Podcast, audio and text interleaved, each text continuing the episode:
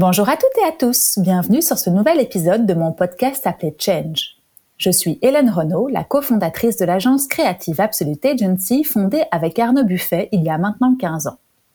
Ça faisait longtemps que je voulais créer un podcast pour avoir le plaisir d'échanger avec des personnalités inspirantes du monde de l'entrepreneuriat. Et aujourd'hui, avec la crise sanitaire et économique du Covid-19, je me dis que l'échange de bonnes pratiques et de conseils sont plus que les bienvenus. Breaking news! Aujourd'hui, je vous propose un nouvel épisode inspirant. J'ai eu la grande chance de rencontrer Baudouin de Trotstenberg chez Bicentral pour ceux qui connaissent à Bruxelles. Pour les autres, c'est une vraie fourmilière à aider à projets entrepreneuriaux puisque c'est le campus digital de Bruxelles et que Startup Factory y a ses quartiers. Startup Factory, c'est une boîte qui crée des boîtes. C'est pas plus compliqué que ça en fait. Et c'est surtout le projet entrepreneurial de Baudouin depuis quelques années. Il y voit naître des idées et des projets qui l'accompagnent jusqu'à leur maturité. Alors on a aussi rapidement parlé en toute fin d'épisode de sa nouvelle aventure, qui est le fond du bien commun, un projet génial à impact du français Pierre-Édouard Sterrin, pour ceux à qui ça parle. Mais on a déjà fixé un nouvel épisode pour qu'il nous en parle plus longuement, tellement cette belle aventure est intéressante et philanthropique. En attendant, je laisse place à notre conversation.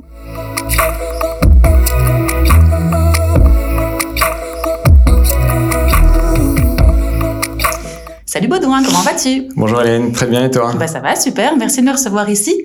Dans ces beaux bureaux de Bicentral, c'est ce que je disais, j'étais jamais venue et je suis impressionnée par euh, déjà un, la beauté, parce que sur une surface comme ça, il fallait les, les aménager, et puis deux, la grandeur, franchement, euh, impressionnant. Exact, mais c'est un des projets euh, alors euh, auxquels j'ai pu humblement contribuer il y a maintenant un peu plus de cinq ans, en 2017. J'étais avec, avec un ami, Laurent Hublet, qui, voilà, et on réfléchissait euh, on cherchait un lieu, euh, voilà, alors pas qu'un coworking, mais un lieu où on pouvait vraiment euh, inspirer et recréer euh, l'écosystème tech belge qu'elle méritait. Et en passant devant le devant le bâtiment, enfin ici de, de la de, de, la gare centrale, on, se, on regardait en l'air, on voyait que le bâtiment était vide et donc en fait on a contacté la SNCB et puis c'est commencé voilà très petit et mm-hmm. puis avec un premier étage en 2017, puis un deuxième, puis un troisième, et maintenant on ouvre cet été le quatrième étage, donc en tout 10 000 mètres carrés, mhm. avec plein d'initiatives, euh, plein d'associations, euh, une grosse partie de formation, euh, plein d'acteurs différents, euh, et donc euh, voilà un super un super lieu de temps pour des des startups que des associations qui œuvrent pour un monde meilleur avec une forte dimension d'éducation. Mm-hmm. Ouais, non, et ça fourmille. Enfin, moi, comme je te le dis, c'est la première fois, mais mm. le, sentiment que tu as, c'est que ça fourmille et de gens et d'idées. Enfin, en tout cas, il y a plein de petites réunions informelles qui se tiennent à, des coins, dans des couloirs, dans des, dans des salles. C'est trop, trop, trop intéressant. Et c'est vrai que la scène de la start-up belge avait besoin de ça aussi pour euh, avoir un petit coup d'accélération, je suppose. C'est clair, mm. c'est clair. Et, et, le fait qu'on soit si central, mm. euh, lié, enfin, on est juste au-dessus de la gare, et donc euh, pour connecter l'écosystème euh, flamand, euh, euh, francophone, enfin wallon, bruxellois. c'est vraiment the place to be. On a, on a pas mal de boîtes euh, flamandes qui viennent se poser ici parce qu'il y a des fondateurs qui viennent d'Anvers et d'autres de Gand. Mhm. Et donc en fait c'est plus simple de prendre un train et de se retrouver à la gare centrale plutôt que d'être euh, perdu dans la pampa flamande ou, en, Wallonie. Donc euh, non c'est c'est un super lieu. Et puis c'est vrai qu'il y a pas mal de petits couloirs, de petits mhm. petits escaliers dans tous les sens. Ça ça, ça rend voilà c'est un certain charme. Et c'est un lieu qui a, qui a l'air d'avoir de l'histoire et qui en a du coup. Et qui en a. C'est un bâtiment euh, classé donc qui qui, qui euh, voilà qui date des années 20 euh, 30 mm. si je ne m'abuse euh, donc qui, a été dessiné par Horta donc c'est quand même mm. un, un, bâtiment qui incarne je dirais l'architecture belge mm. et donc voilà un lieu très inspirant je trouve cool bon bah écoute on est à quelques jours slash semaines des vacances de Noël Exact. Tu prends un petit peu de temps off euh, de ton côté? Oui, je prendrai un petit peu de temps et en fait, euh, comme j'ai une épouse qui est mi-italienne, mi-autrichienne, chez nous, euh, Noël, c'est sacré, c'est l'Autriche. voilà, l'ambiance de Noël en Autriche est absolument phénoménale et donc on retrouve la famille là-bas. Je me demandais justement en préparant cet épisode parce que je voyais effectivement, je regardais ton profil LinkedIn avec les quelques lignes, les quelques mmh. avec des guillemets autour, et je me demandais si un homme comme toi arrivait à s'arrêter net pendant la coupure, les, les, coupures qu'il faisait pendant l'année, ou si ça fourmillait toujours aussi euh Alors ça, ça fourmille tout le temps, donc ça, ça malheureusement on l'arrête pas, euh, ça fourmille toujours dans la tête.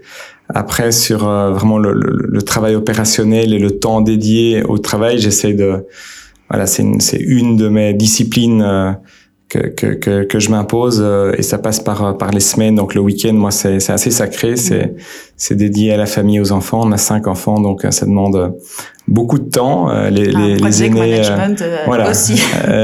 les aînés sont sont déjà dans la dans l'adolescence. Et donc ça prend encore plus de temps je dirais avec avec du temps pour voilà pour discuter avec eux mais aussi du temps logistique les amener à gauche à droite tu m'étonnes. Moi, j'en ai que deux. Et je vois déjà le temps que ça prend. C'est clair, c'est clair. Alors cinq, c'est impressionnant. C'est effectivement une entreprise. Euh, la, la, maison est une entreprise à elle-même, quoi. Ouais. Et est-ce que tu arrives à, enfin, après, encore une fois, ça dépend d'où tu places ta, ta limite vie pro, vie perso. Et puis je suppose que, comme tu le dis, opérationnellement, tu t'arrêtes, mais dans la tête, ça continue toujours. Tu places où le curseur, toi? Tu, tu, comment tu fais? Alors opérationnellement, tu plus ton ordi, c'est facile, mais euh, quand, quand, quand les, les, choses tournent comme ça, tu as des tactiques, des techniques à Alors euh, non, c'est devenu, je dirais, plus compliqué maintenant qu'il y a 5 ou 10 ans, mhm. euh, parce qu'on a un outil absolument monstrueux qui est, qui est notre smartphone avec toutes sortes d'applications qui mhm. nous empêchent de, de, vraiment déconnecter. WhatsApp, enfin moi je, je, je vois comme euh, les communications professionnelles ont basculé sur WhatsApp mhm. ces quelques dernières années. Euh, alors, c'est vrai que pour plein de raisons, c'est très efficace. Mais euh, voilà, ça, la, la, porte, en tout cas la barrière euh, mhm. euh pour scinder les deux euh, de, est devenue est devenue quand même très compliquée. Et, et même chose pour moi quand j'ai des idées qui fourmillent et que j'ai envie de les partager, les communiquer avec des collègues, etc. Ben on a du mal à, à pas à pas les envoyer même en week-end parce qu'on mm. dit que voilà c'est on est on est excité par le projet ou l'idée mm. ou on a des on a des choses qui nous viennent en tête et donc euh, alors on devrait voilà on devrait quasi enfin il faut être voilà aujourd'hui il faut une discipline encore euh, euh plus grande qu'il y a quelques années mais donc voilà euh, après il y a, y, a, y a, le temps effectif euh, à, à, traiter ces mails donc ce que j'ai réussi à faire là depuis depuis un petit peu enfin depuis deux trois ouais deux ans c'est de, au début c'est un peu compliqué, mais c'est d'enlever les mails déjà de mon téléphone. Euh, au début, ça paraît euh, juste l'horreur. Et puis après, en fait, on s'y fait et, et, on traite les mails euh, sur son ordinateur. Mhm. Parce que sinon, en fait, ça s'arrête euh, absolument jamais. Mm. Ouais. Clairement, comme tu dis, effectivement, en plus des WhatsApp mm. et des Slack ou autres qui mm. pop dans tous les sens, c'est vrai que. Et j'étais en train, parce que je sais pas quel âge t'as, mais enfin, on doit pas loin d'avoir le même. 42. 42, 41 mois, tu vois. Et je me disais, bah, ça fait déjà 20 ans, en fait, qu'on est dans le milieu professionnel. Et puis, du coup, je me projetais en avant, je me disais, ah, on va encore en avoir pour 20 ans. Donc, on est quasiment au milieu. Et entre le moment où on a commencé et maintenant, essayé de me faire un grand qu'est-ce qui a, qu'est-ce qui a changé? Quel a hmm. été le, hmm. le truc le plus incroyable, enfin en tout cas le plus prégnant hmm. que tu penses qui a changé entre nos débuts et maintenant Ouais. Alors moi, moi je pense que le plus gros changement, c'était euh, c'était le Covid mhm. euh, parce que ça ça a tellement bouleversé la façon de travailler. Euh, je pense qu'avant euh, ben euh, voilà, c'est pas un secret, mais on faisait euh, davantage encore en présentiel. Mm. Aujourd'hui, je vois comme le, le, la vidéo call a pris le dessus sur, moi je dirais aujourd'hui, je sais pas, 70-80% mm. des, des, des rendez-vous. Euh, alors c'est vrai que c'est en fait c'est plus efficace un call parce qu'on on met un, on met un créneau, on met dans l'agenda euh, une demi-heure et puis on enchaîne les, les calls l'un suite de l'autre et donc on est obligé de terminer le précédent mhm. et on sait que de toute façon potentiellement on peut passer de l'un à l'autre. Euh, quand on a des rendez-vous, euh, c'est parfois un peu plus compliqué de se dire voilà les prochains attendent etc. Donc il y a y a pas cette dimension euh, j'irais de, de, de basculement de, de l'un à l'autre et donc moi ça enfin c'est parfois ça me ça me ça me ça me fait peur parce que j'ai des journées avec euh, je sais pas 10 euh, 10 calls l'un suite l'autre mm-hmm. euh, et euh, alors je, pour être tout à fait honnête je je sais pas je sais pas si c'est euh, alors c'est vrai qu'on peut faire plus de calls mais je sais pas si c'est nettement plus efficace euh, ou pas je trouve que le le, le, le relationnel qu'on peut tisser en tout cas le, le euh, alors on se voit hein, dans un call, donc c'est pas ça. Mais euh, moi, alors c'est peut-être une question de génération. Hein, peut-être que j'ai trop vécu dans, dans j'ai eu trop de temps dans dans dans l'ancienne euh, euh l'ancienne version que que qu'on n'a peut-être pas encore complètement euh, adepte ou fan, mais mais moi je suis le premier à l'utiliser, hein, donc mm. moi j'ai limité très très très fort les rendez-vous en, en, en, vrai.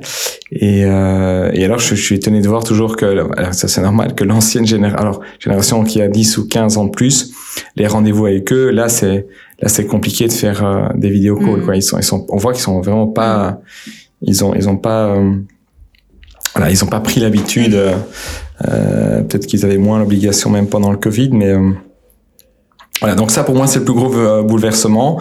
Forcément, la digitalisation euh, en amont que les outils. Hein, on en parlait, euh, WhatsApp, Slack, euh, tous ces outils qui nous traquent nuit et jour. et puis, je pense qu'un un autre gros bouleversement qui est lié, à mon avis, aussi au, au, au Covid, c'est la façon dont les gens veulent travailler aujourd'hui. Mm-hmm.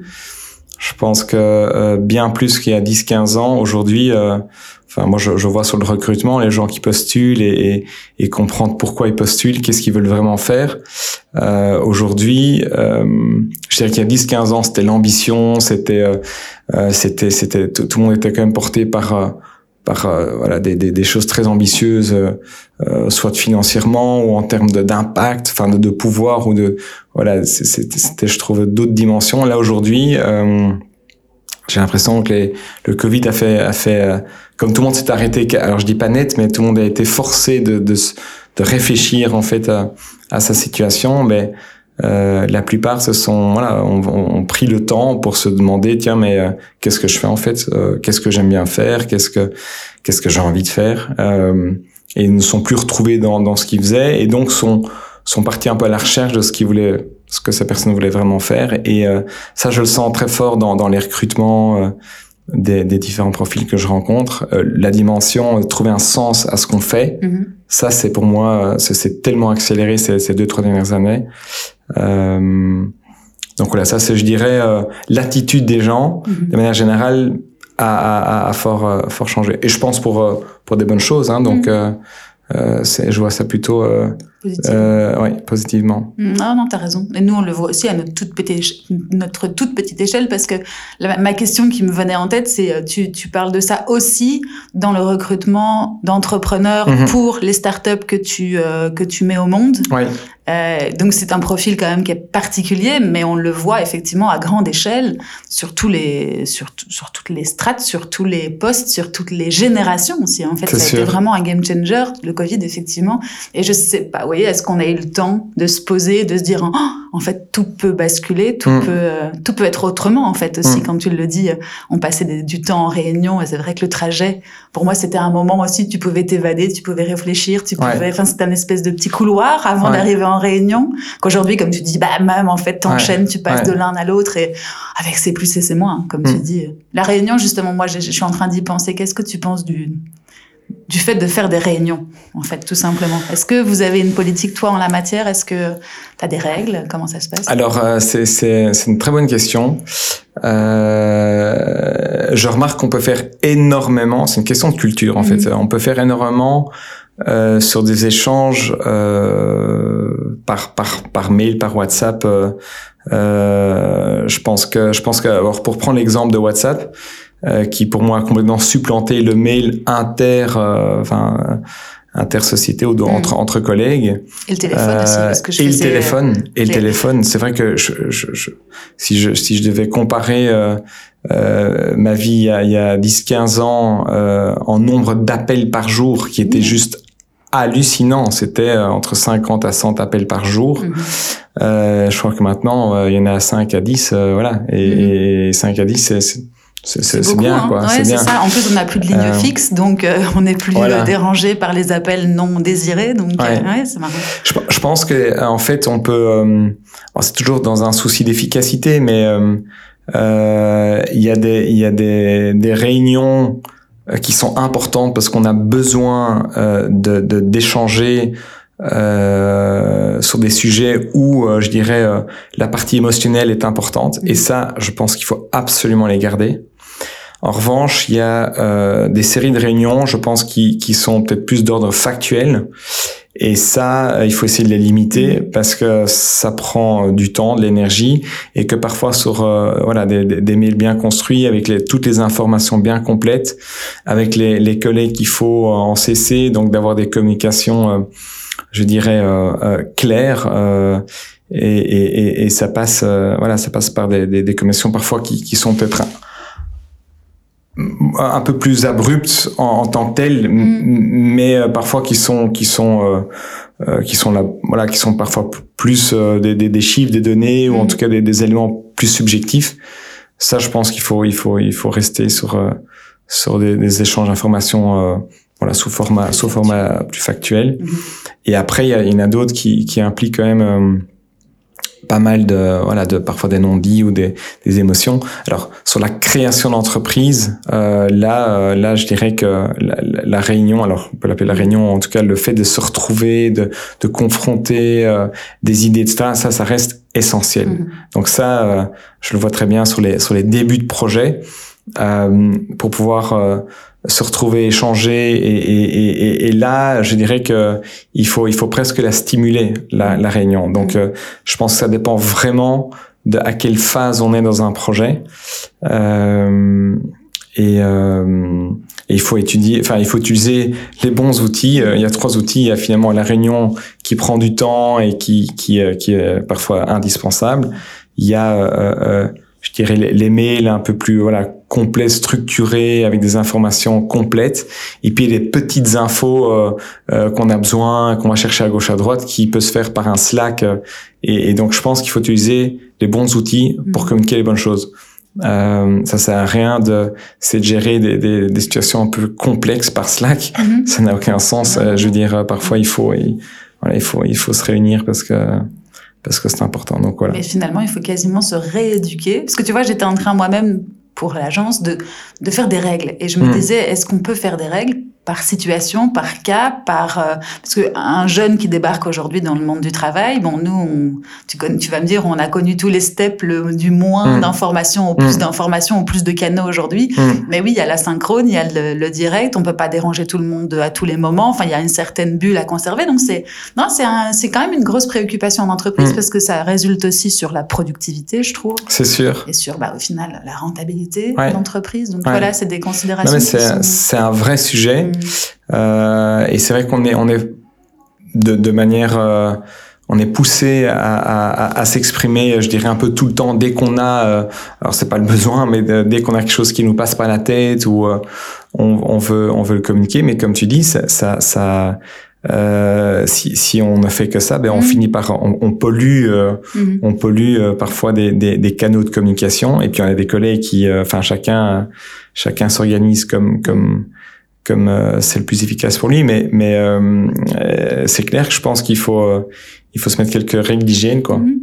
Ouais, je disais ça à mon papa l'autre jour et je dis mais comment c'était toi mhm. la, moins jeune que enfin la, quarantenaire qui dit comment ça se passait toi quand t'avais pas d'email? Bah nous quand avant quand j'ai quand je commençais à travailler je devais si tu avais une idée bah tu devais la formuler sur une lettre tu devais l'envoyer par courrier. Alors il, il, travaillait dans une grosse boîte mais par courrier je sais pas quoi là. Interne interne voilà c'est ça. Et bah, je peux te dire qu'on réfléchissait avant de l'envoyer parce que elle mettait du temps avant d'arriver, donc il fallait que ce soit formulé, il fallait que ce soit construit. Aujourd'hui, tu appuies sur scène et c'est fini, donc mmh, forcément, c'est plus ou Slack ou. C'est c'est intéressant. Bon, avec tout ça, je vais te dire un truc. Ça fait déjà 18 minutes et je t'ai pas posé la question que je pose avant de commencer, qui est juste si tu peux te présenter en quelques mots et si tu peux revenir un peu en arrière sur ton parcours mhm. pour retracer les éléments importants de qui tu es aujourd'hui. Ok, génial.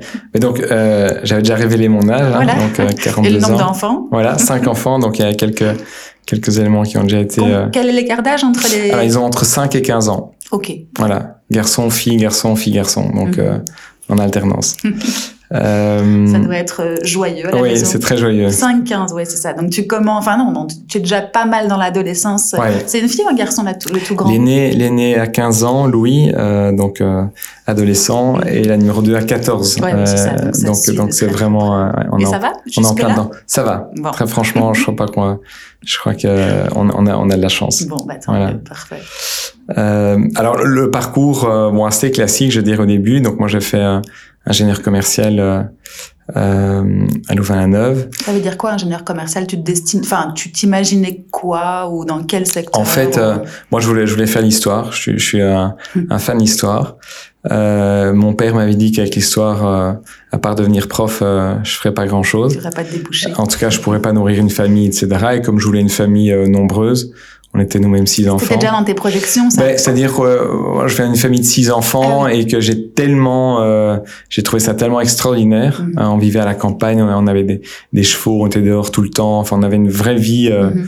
de, de, de, voilà, entre, entre frères et sœurs euh, que je, enfin moi je n'imaginais pas euh, ne pas pouvoir euh, mhm. avoir des, des, enfants qui pouvaient alors un vivre la même chose et et, et puis voilà avoir non, une vie de famille plein nombreuse, de, de, frères et sœurs. Voilà, c'était moi, c'était quelque chose de, qui a vraiment forgé, euh, forgé ma jeunesse. Donc mm. euh, voilà, c'était. Alors en tout cas, euh, oui. et puis, et puis on, on se, on, la, la, vie vient comme elle, comme elle vient. Donc, mm. mais c'est vrai que c'était, c'était quelque part déjà un souhait mm-hmm. depuis longtemps. Et donc bon, je me suis dit, l'histoire, c'est peut-être pas, peut pas la bonne chose à faire. Donc je fais comme pas mal de mes copains à l'époque, ben, euh, qu'est-ce que quand on sait pas trop ce qu'on veut mm. faire, ben, on fait ingénieur commercial. C'est une voie plus large. Euh, voilà, c'est un peu plus large, euh, avec sans doute euh, pas mal de débouchés. Quoi qu'aujourd'hui, je pense qu'avec euh, les débouchés sont tout à fait autres que, que ce qu'on étudie. Je, je pense que, que, le décalage est tellement grand que je crois qu'on peut étudier finalement presque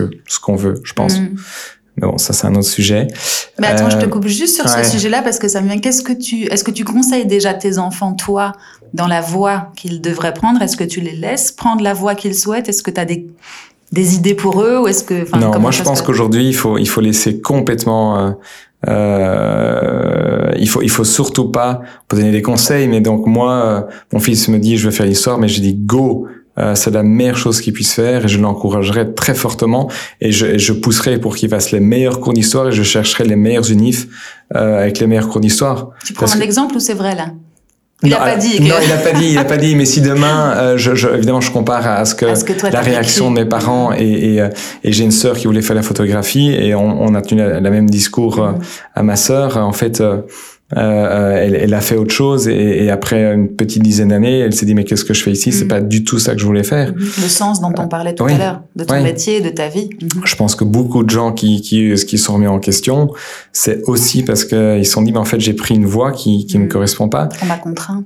Voilà et et, et je, je pense qu'il y a 15-20 ans. Euh, euh, l'inquiétude, et peut-être à juste titre, dans les années 80, c'était quand même la crise, etc. Donc les parents, en fait, ils avaient l'inquiétude que leurs enfants ne trouvent pas de, de boulot. Il y avait le, taux de chômage était élevé, etc. Donc je pense que c'était compréhensible quelque part qu'ils poussent leurs enfants dans des voies où euh, statistiquement ils allaient pouvoir trouver peut-être un boulot. Mais aujourd'hui, il y a plus. Enfin, je pense que euh, si on veut être bon dans quelque chose, ben, il faut faire quelque chose qu'on aime bien mm. faire. Et donc euh, la première chose à faire, c'est faire ce qu'on veut, ce qu'on mm. aime bien faire. Mm. Euh, et, de, et, de, là, on fera, on fera bien les choses et on sera bon. Mm-hmm. Donc, euh, donc voilà, je pense que les choses, on heureusement. autour, effectivement. On trouvera la vie qui va avec finalement. Voilà. voilà Excuse-moi, je t'ai arrêté en plein non, élan. Pas mais donc, Euh, donc ça c'était c'était le début.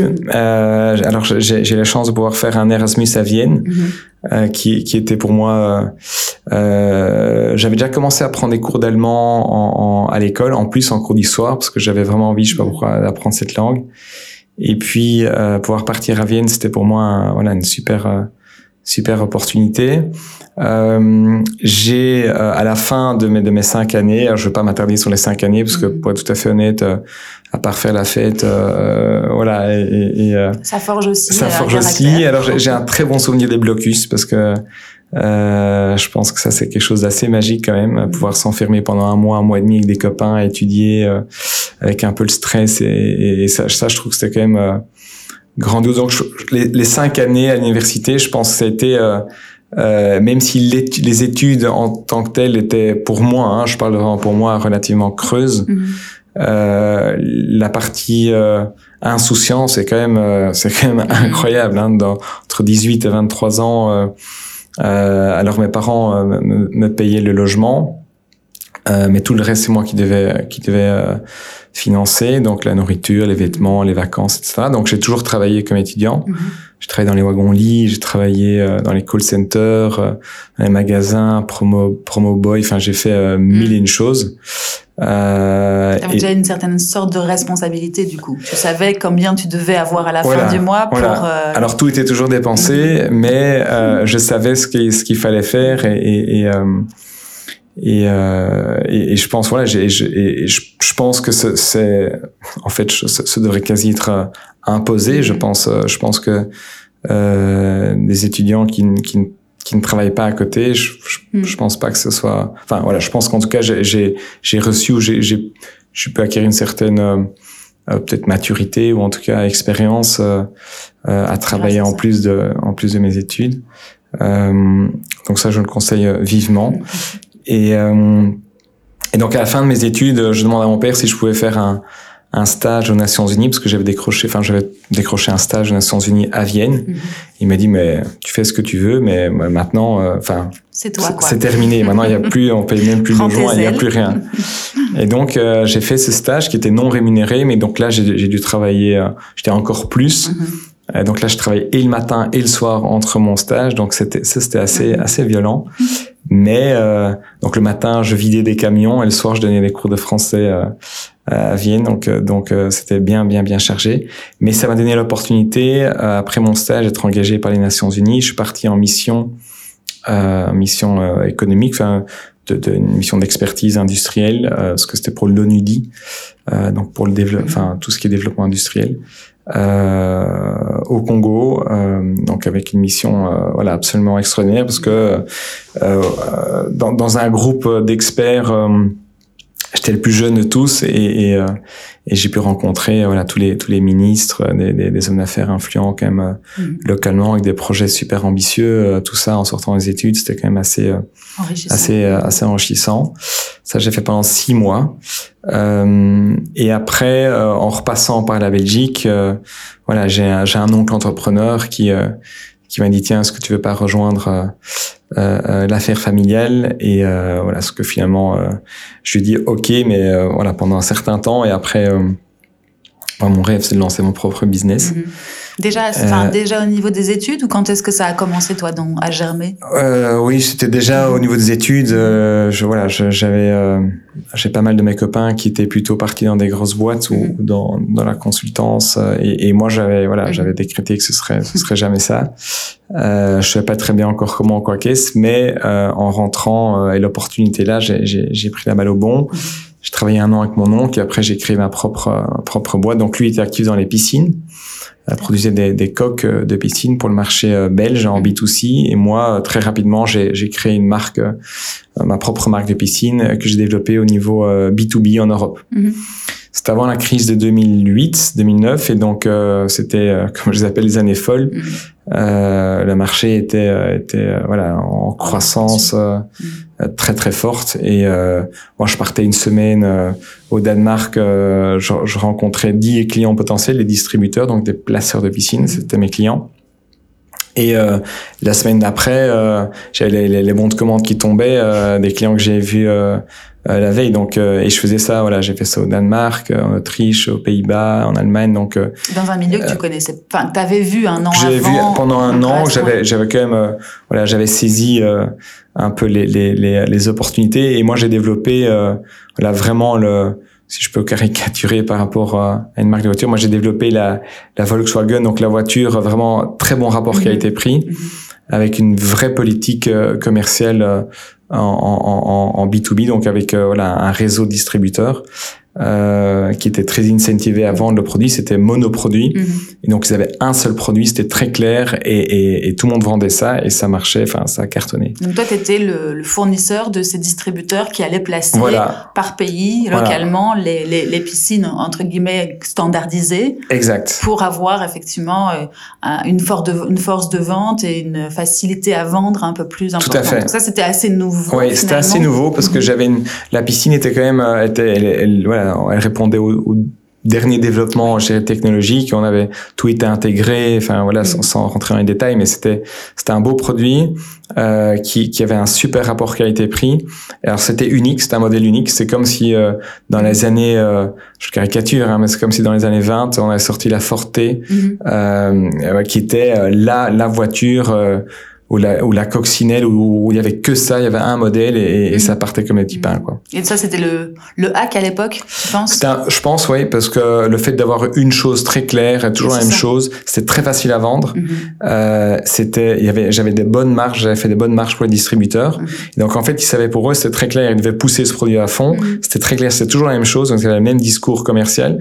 Et en plus, ils gagnaient bien dessus. Donc, en fait, ils avaient, et c'était facile à placer. Donc, en fait, ils avaient tout intérêt à, ne vendre que ça. Ils réinventaient pas la roue à chaque fois. C'était un schéma, une méthode et hop. Ouais, Et ça passait. Mhm.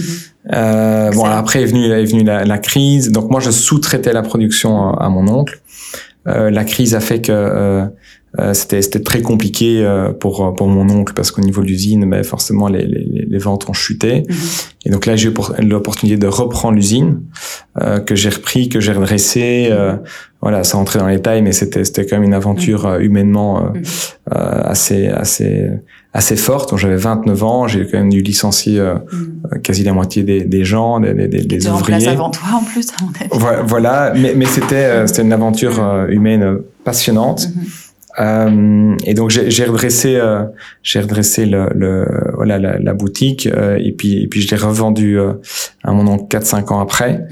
Euh, et sachant sachant que j'avais déjà dans la suite les projets, les idées. oui c'est ça. Toi tu savais déjà ta marche d'après. J'avais déjà préparé, je dirais la, la suite donc qui était dans le digital. Et comment t'es arrivé à faire? Parce que ça c'est un truc qui m'épate mm. et tu me diras après parce que là aujourd'hui en plus t'as beaucoup plus, enfin j'ai mm. l'impression, hein, encore plus d'activité qu'à l'époque. Comment est-ce que tu arrives à faire une, une dichotomie dans ton cerveau pour gérer la, le redressement d'une boîte et en même temps préparer la future en fait? Ça c'est, euh, j'arrive pas moi.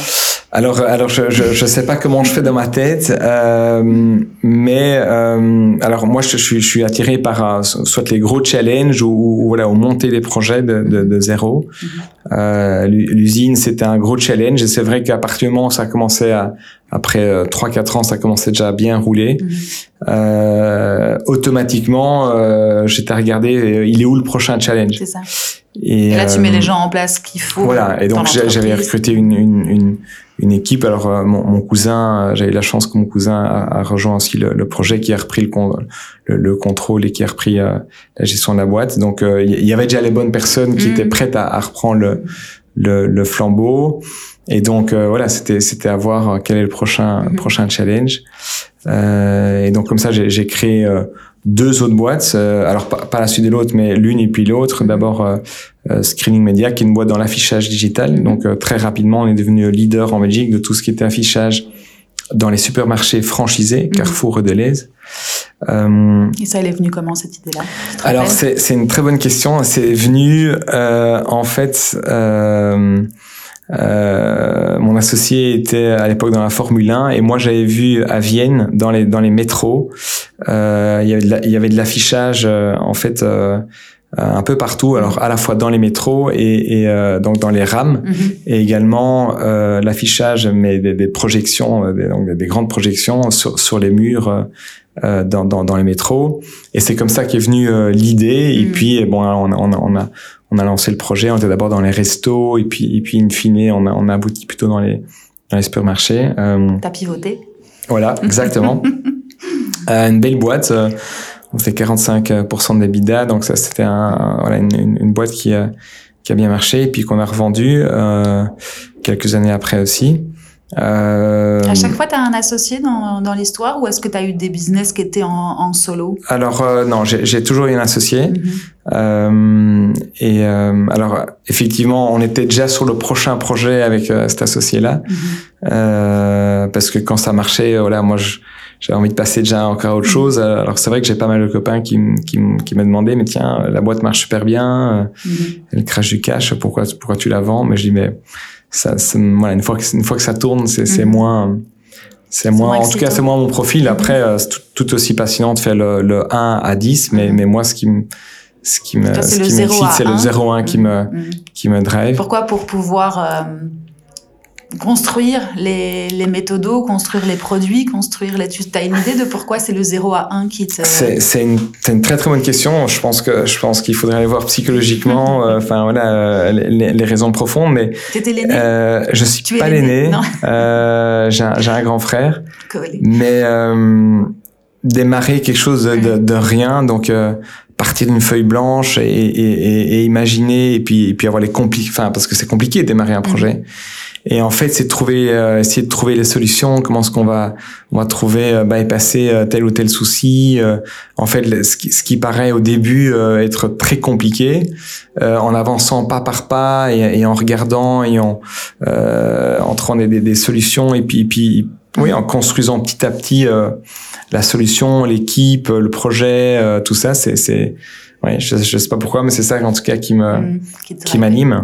Et en, en, en, multipliant les expériences comme tu l'as fait jusque mmh. jusque là où je te viens de t'arrêter encore une fois, euh, c'était pas les mêmes domaines d'activité du tout. Enfin, pour l'instant, t'arrivais à, à avoir des patterns, alors le mot est pas le bon, hein, mais euh, d'avoir avoir des méthodes que tu arrivais à, à, reproduire, entre guillemets, pour te faciliter la, vie ou pas? Ça, ça c'est venu par après, parce que c'était la deuxième et puis après une, une, une, troisième boîte.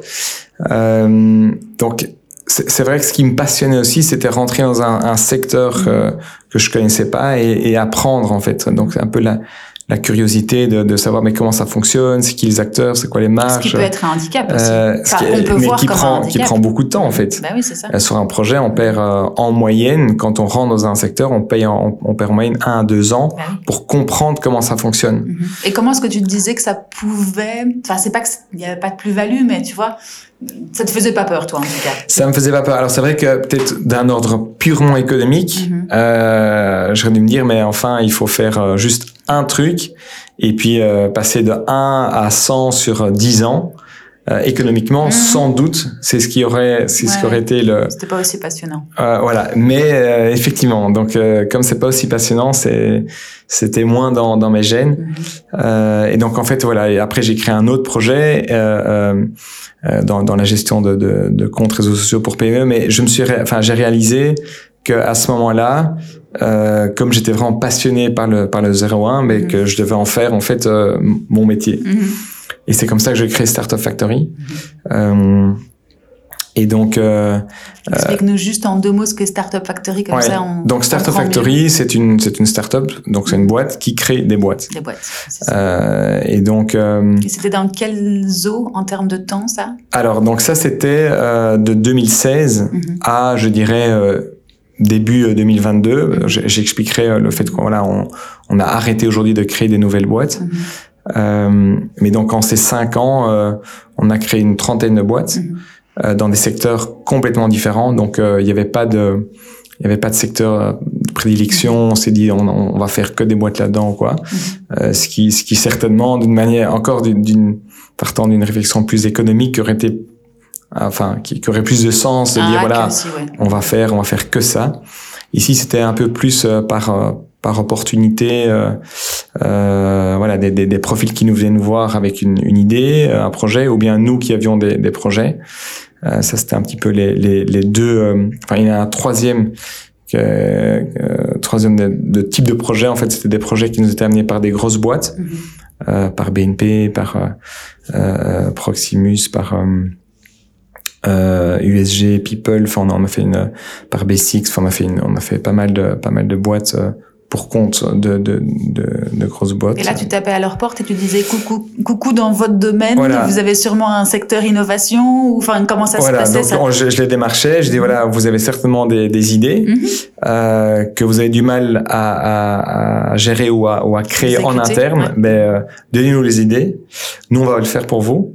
Mhm. Vous nous financez euh, voilà le, la mise la mise en œuvre de, du projet et, et puis voilà on, on, va vous vendre une, une option d'achat qui va permettre à la société de racheter mm-hmm. euh, la boîte après deux ans. C'était novateur pour ce genre d'entreprise Oui, c'était mm. c'était très novateur et je dirais que c'était vraiment euh, voilà le bon le bon moment, le bon timing à, à, cette époque-là, 2016, 2017, 2018. Enfin, tout le monde ne parlait que de ça mm-hmm. et donc euh, je pense qu'on a on a on a on a eu euh, on a été au bon moment euh, sur le bon créneau. Moi j'envoyais mais euh, n'importe quel CEO en Belgique, j'ai envoyé trois, quatre lignes par LinkedIn. J'ai jamais eu personne qui m'a qui m'a refusé un rendez-vous. Oui, j'étais en train de me euh, dire ça devait être le bon. Euh, enfin, je m'imagine à la place de ces CEO de se dire ah bah tiens, il y a une, entreprise qui me propose de développer mes idées à ma place. Voilà. Et puis ensuite, si ça marche, de, de me revendre. Donc effectivement, c'est tentant quoi. C'est très mm. tentant. Après, il y a plein de challenges oui, légaux, etc. Mais il n'y a pas un CEO qui s'est dit tiens, enfin qui qui m'a pas reçu en fait. Euh, après, ça débouche, enfin, ça débouchait pas tout le temps sur un projet, mhm. mais finalement, on, a fait 10, projets. Euh, euh, je me souviens du CEO de de, de Dieter qui euh, qui me reçoit et euh, moi je lui explique ce qu'on fait, notre concept, et puis et puis à la fin il me dit ok banco, on y va, on lance trois projets. Donc euh, après 40 minutes, euh, un rendez-vous, euh, trois, un rendez-vous, donc un message LinkedIn, un rendez-vous, 40 minutes, Là, trois projets. Là, c'était bankable comme voilà. projet. et, et c'était, euh, alors c'était pas tout le temps comme ça, mm. mais euh, c'était un peu tout ou rien. Et, donc très très rapidement, donc nous nos, nos interlocuteurs c'était les CEO, mm. et donc très vite on savait on, on, y va, on n'y va pas. Mm. Donc on a lancé une dizaine de projets comme ça, avec des, des beaux succès aussi des boîtes qu'on a déjà revendues. Euh, mhm. on a fait un super projet avec Rossell, on a fait un super projet avec euh, Securex. Enfin bref, on a, mhm. on a quelques quelques chouettes euh, quelques chouettes projets à notre actif. Et à chaque fois, comme comme tu le disais tout à l'heure, innovant aussi. Je suppose que ça doit être challenging parce que tu as l'impression de dépoussiérer un peu ces mondes qui sont très corpaux, très clair. Des gros bateaux quoi. Et, et pour eux, ils, ils étaient euh, très demandeur. Alors un pour le projet mm. en tant que tel, et puis deux pour ce qu'on incarnait comme innovation au mm. sein au sein du groupe, parce qu'on mm. on amenait un, un, vent de voilà un vent d'innovation et c'était euh, c'était le bon moment. si je te remets, pardon, si je te remets juste au début de l'activité de Startup Factory, toi, tu avais trouvé un manque à ce moment-là dans le paysage belge oui. été inspiré par d'autres. Euh, Alors, pour, pour refaire, euh, euh, là on pourra en parler euh, oui, ça, plus que 40 minutes, mais, mais euh, donc au tout début, j'ai eu la chance de reprendre CoStation, qui était un, un, un coworking. Mm moi, j'étais un locataire de, de, de CoStation. CoStation est tombé en faillite mm -hmm. et j'ai eu la chance de pouvoir reprendre euh, le coworking mm et je l'ai repris avec BNP. Mm euh, très rapidement, j'ai fait le deal euh, avec le CEO à l'époque, là il vient de changer, mais avec Max, euh, Max Jadoul. Et en deux mois, j'ai fait un deal avec BNP. Enfin, mm c'était assez unique. Tout le monde m'a dit, mais tu n'y arriveras jamais. Deux mois avec BNP, avec la machine et tout.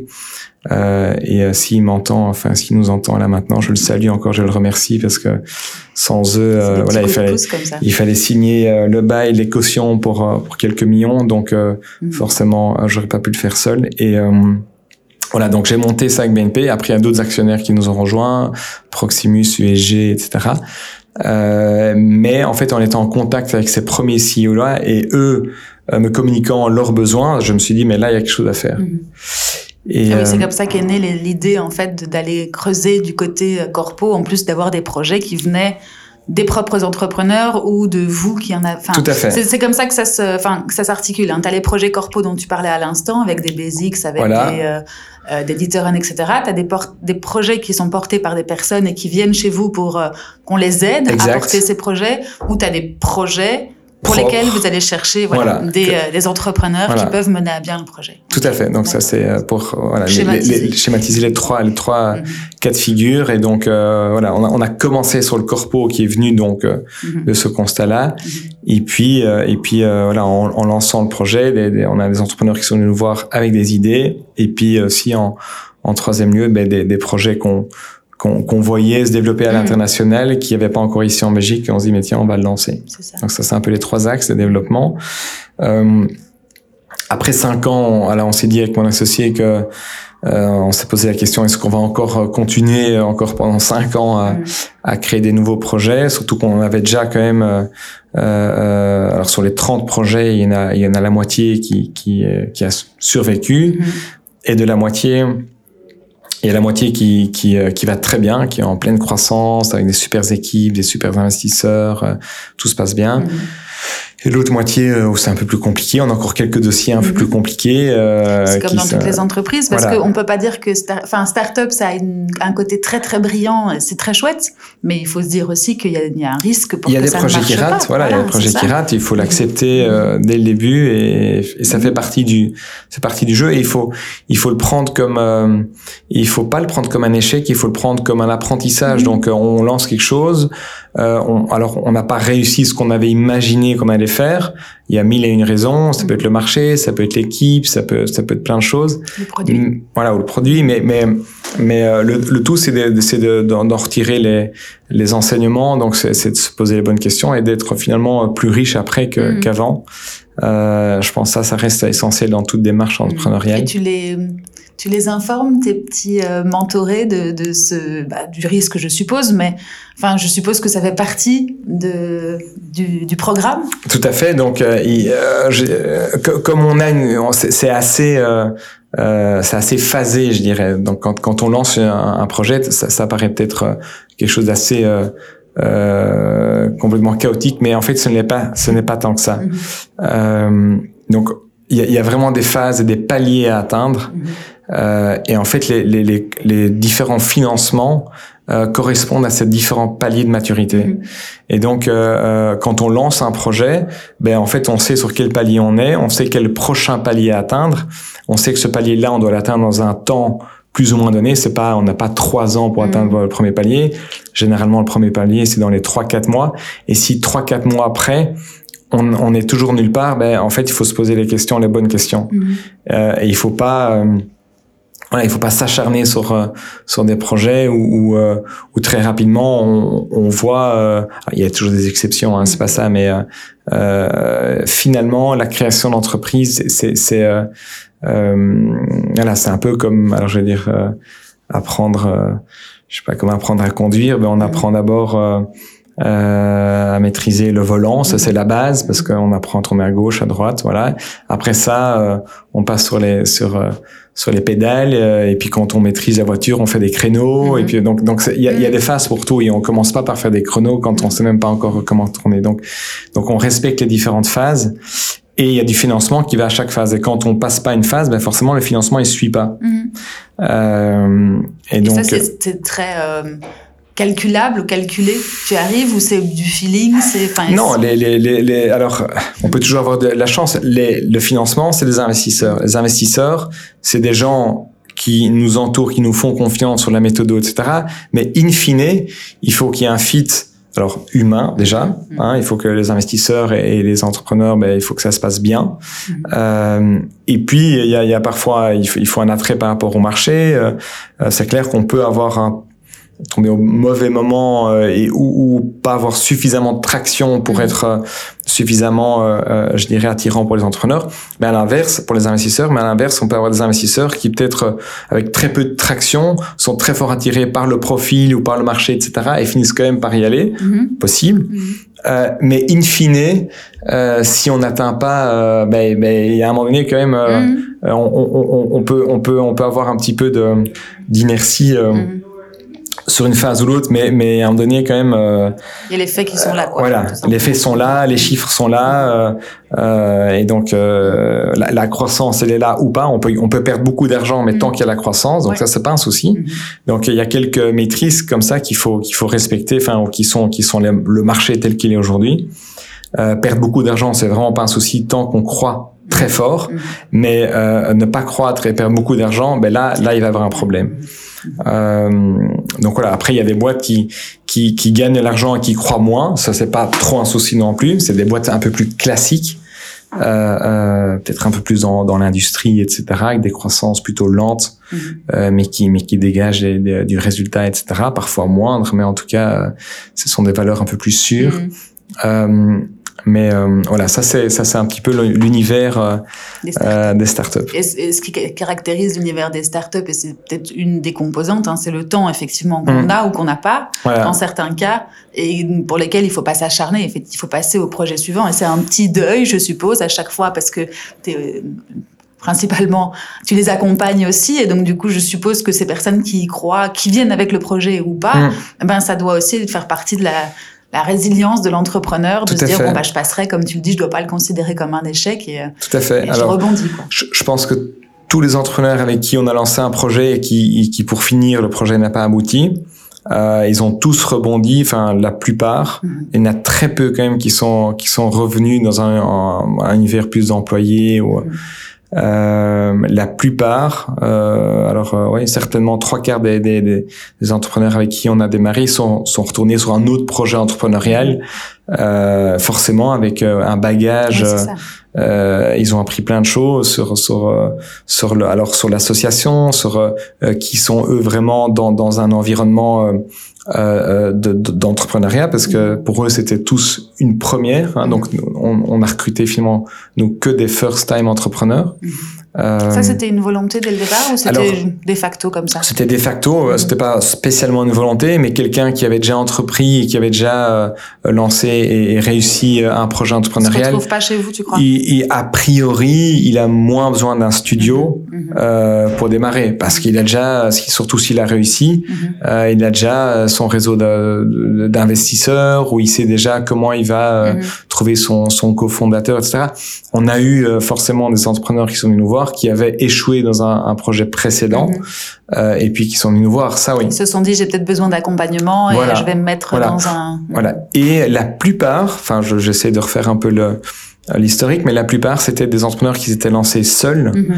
et qui avaient dit voilà moi euh, plus jamais seul quoi. Mhm, mhm. euh, j'ai fait ça, j'ai fait ça pendant un an, deux ans et je me suis essoufflé euh, tout seul et maintenant je, je, je, voudrais avoir une équipe autour de moi euh, pour pouvoir échanger, avoir toute cette énergie positive parce qu'on en a besoin hein, pour lancer un projet.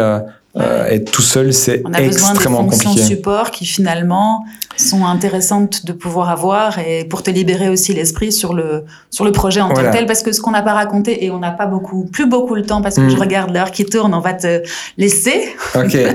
Euh, t'as as un rendez-vous juste maintenant? Oui j'avais dit que j'aurais probablement un peu de retard donc euh, donc voilà on a, on a encore cinq minutes et on clôture. Euh, juste ce que ça veut dire un startup studio si tu veux bien comme ça on comprend bien les les fonctions qui se s'agglomèrent autour de l'entrepreneur en, en, deux mots et donc nous les fonctions support euh, vont être principalement au niveau de, de toute la partie euh, marketing communication. Euh, donc là, on a des équipes mhm. full-time intégrées qui, qui, qui gèrent voilà, le, la, ça, ça, va de la création du site mhm. à, à, aux campagnes, campagnes médias qu'on va qu'on va gérer, AdWords, mhm. enfin pas que du pas de, que du SEA, mais aussi du, du, SEO. toute la partie recrutement, donc monter une équipe, donc il y a un premier entrepreneur qui commence seul, mais il faut monter une équipe et donc mm. on va, on va, on, voilà, on, va recruter, on va aider à générer des, des CV, euh, mm. à voir les premiers profils, à faire du, le matching avec l'entrepreneur. Donc ça c'est quand même une fonction importante. Mm. On a toute la fonction, alors je vais appeler un peu plus back office, finance, administrative, euh, même gérer euh, des subsides, des dossiers, etc. Enfin, tout ce qui prend en fait finalement beaucoup de temps et qui, qui beaucoup trop de temps et qui amène très peu de valeur ajoutée. Et donc tout ça, on enlève. Euh, de, de, de, c'est une belle épine de pied qu'on qu'on retient. Et puis il y a toute la partie euh, vente, mm-hmm. que ce soit en B2B ou en B2C. Mm-hmm. alors c'est vrai que le B2C est fort lié au digital, aux campagnes, etc. Mais pas que. Mm-hmm. et puis sur la partie B2B, c'est nos réseaux existants, mise en relation. Euh, qui est fondamental quand tu fondamental, clairement. Hein. Si on a euh, quelque chose d'ailleurs à mettre, enfin, si tu avais une hmm. de toutes ces forces à mettre en avant par rapport à l'autre, enfin, je, t'influence un petit peu, mais c'est le réseau qui. Euh, c'est celle-là. Alors, alors, le réseau euh, client, réseau d'investisseurs, des gens qui nous font confiance et qui savent que voilà, tiens, si on est dedans. Euh, on bord d'un projet, c'est qu'il doit être. C'est que c'est qu'ils seront là. Donc ça, je pense que c'est une, une très grosse valeur. Mhm. et puis la méthodologie, le fait d'aller Mhm. très vite ou d'imposer un rythme mhm. euh, ce que eux auraient fait seuls en 12 mois ben on va le mhm. faire en 3 4 mois.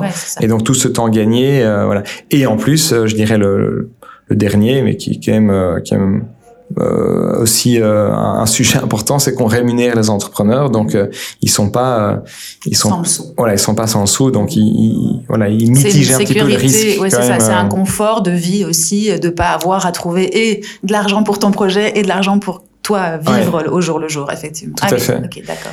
Et alors peut-être s'il nous reste cinq minutes parce que euh, le sujet est quand même important, hein, donc euh, c'est finalement on y arrive, mais tout ça mhm. prend beaucoup de temps, donc euh, on, on, on, fera un deuxième. On, pas grave. on, peut en faire un deuxième, on peut faire un deuxième, mais pour teaser alors peut-être sur le prochain.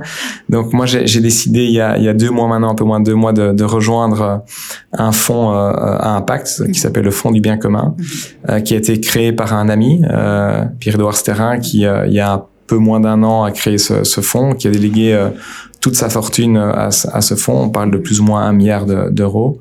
Euh, donc euh, voilà, euh, c'est quelqu'un. Impact, tu, tu, me définis juste le, le, le, le, sens du mot à impact dans ce cas-là, comme ça. je suis biaisée parce que moi j'ai écouté un podcast où il expliquait tout ça. Donc je connais, mais pour ceux qui ne comprennent pas ce que veut dire le mot fond à impact, c'est peut-être bien de, de resituer en une minute comme ça, je pense. Alors impact, c'est vrai qu'on peut on peut mettre beaucoup de choses en impact, mais impact, le, le je dirais le, le premier critère, euh, c'est qu'il n'est pas financier. Mm-hmm. Donc euh, j'ai un fonds classique euh, Vici, euh, lui, sa seule, son seul métrique, c'est euh, faire un maximum d'argent avec euh, avec ce qu'on a. Mhm. Donc c'est démultiplier. On a 100, ben on va en faire créer 1000, créer de la valeur financière. Financière.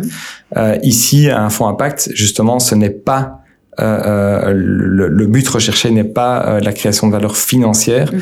mais l'impact au niveau de la société, au niveau de de, de voilà la société de l'individu. Euh, c'est de la euh, philanthropie. Voilà, c'est de la philanthropie. C'est comme ça qu'on peut Tout qualifier Tout à fait. Cette, ces actions. Voilà. Mhm.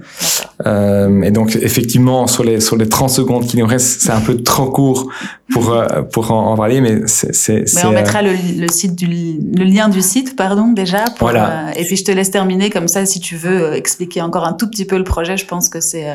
Donc toi tu es rentré dedans au même titre, enfin je veux dire pour créer des startups qui apporte de la valeur non financière. Tout à fait. Donc, donc, on, donc, pour, pour, donner une petite dimension, donc euh, euh aujourd'hui, c'est 100 millions de, de, d'euros qui sont déployés par an, mm 80 millions sur des projets existants qu'on va accélérer. Donc, euh, des projets, on estime qu'on a les bonnes personnes euh, et on va accélérer ces projets-là. Mhm. On a toute une série de projets qu'on n'a pas encore euh, identifiés ou qui sont pas sur le marché, donc on estime qu'on doit les créer nous-mêmes en interne. Mhm. C'est pour ça qu'on a créé le studio et donc c'est pour ça que je suis arrivé là maintenant il y a, il y a un peu moins de deux mois pour créer 10 projets par an. Mhm.